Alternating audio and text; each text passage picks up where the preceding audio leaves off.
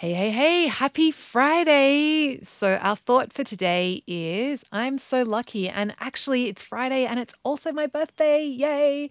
Um, so, I am going to be treating myself to cheese from my favorite cheese shop. And I'm also going to be uh, making myself a uh, a cheesecake birthday cake, and then I'm going to use the leftovers to make ice cream tomorrow. So the celebration festival of Jules is going to be a great one this year, and I'm um, very much looking forward to it.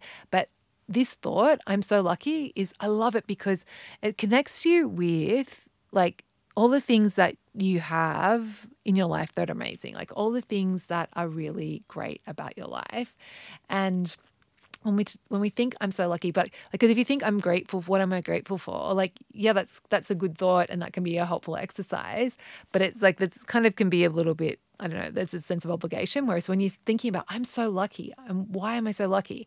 Like what am I like? You know what's so what it's asking you like what's good about your life, and you just tune into like all the amazingness, but from this like more like just a yeah, just kind of an up leveled place. So it's really, really fun. So I am going to be very thankful today and I'm thinking about all the things that I am like that reasons why I am so lucky. And I invite you to celebrate my birthday by doing the same. So just thinking about like what's good about your life, like what is amazing about your life, and you know why are you so lucky?